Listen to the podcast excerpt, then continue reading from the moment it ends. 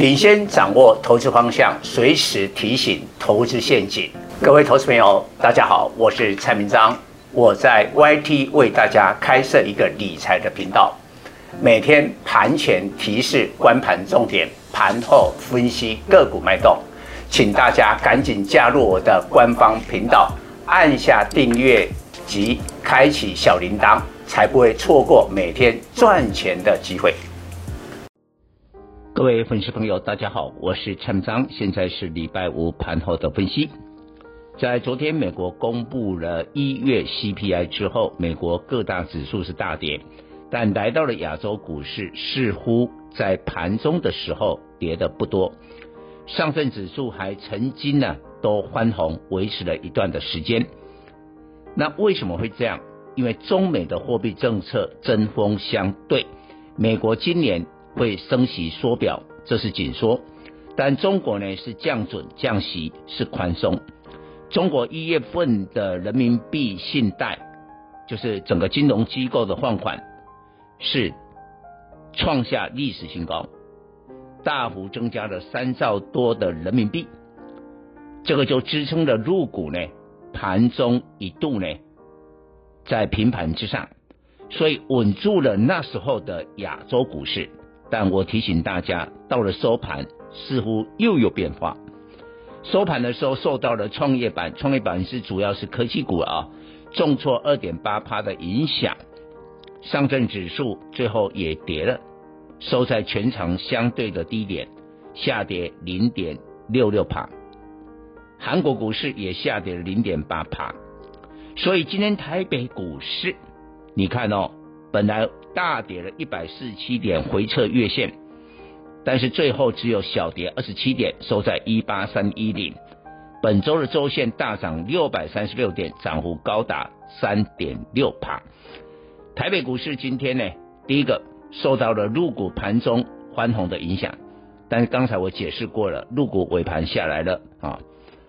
第二个呢？外资意外的并没有卖超，外资今天买超金额四十几亿。那今天是靠两个股票把指数给拉起来。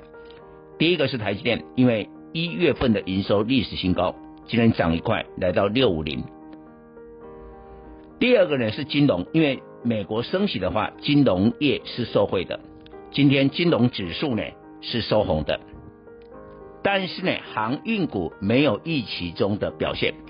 长荣呢，虽然一月的营收是历史新高，但今天小跌五毛，来到一三一点五。但我认为这个跌哈是修正本周的涨幅了，因为这个礼拜台北股市在前十大的权值股当中，涨幅最多的就是长荣，涨了十六趴。货柜三雄的话都涨了蛮多了，万海大概也涨十六趴。阳明少一点，也有十四趴。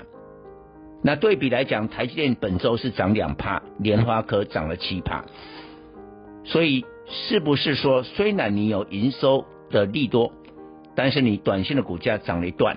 而且我觉得，假如今天礼拜五晚上美国的科技股第二天下跌的话，我觉得下个礼拜台北股市要撑盘，这种的信心就会受到影响。今天是蛮有信心，但是我不排除元宵过后台股是进入整理，进入了短线的整理。那整理的时候，这一些有基本面的航运股逢低买进，你短线不要追。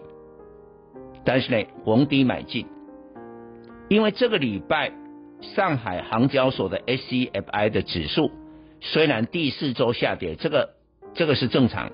因为过年的前后本来就会跌，但跌幅非常的少，只有跌零点五八趴。之前一个礼拜是跌零点八五趴，继续跌幅在收敛，所以表示货柜轮的指数显示的景气 OK。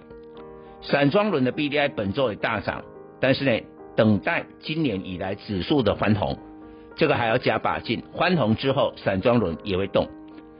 那航空就比较没有影响，没有太大的疑虑啊，因为法人认为呢，航空双雄华航、长荣航去年第四季的单季 EPS 都会超过一块，所以今天呃长隆行股价已经攻上了这个三十块，那对比来讲，华航就有点落后了，因为股价的价差已经呢逼近了三块钱。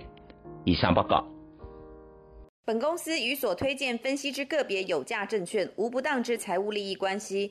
本节目资料仅供参考，投资人应独立判断、审慎评估并自负投资风险。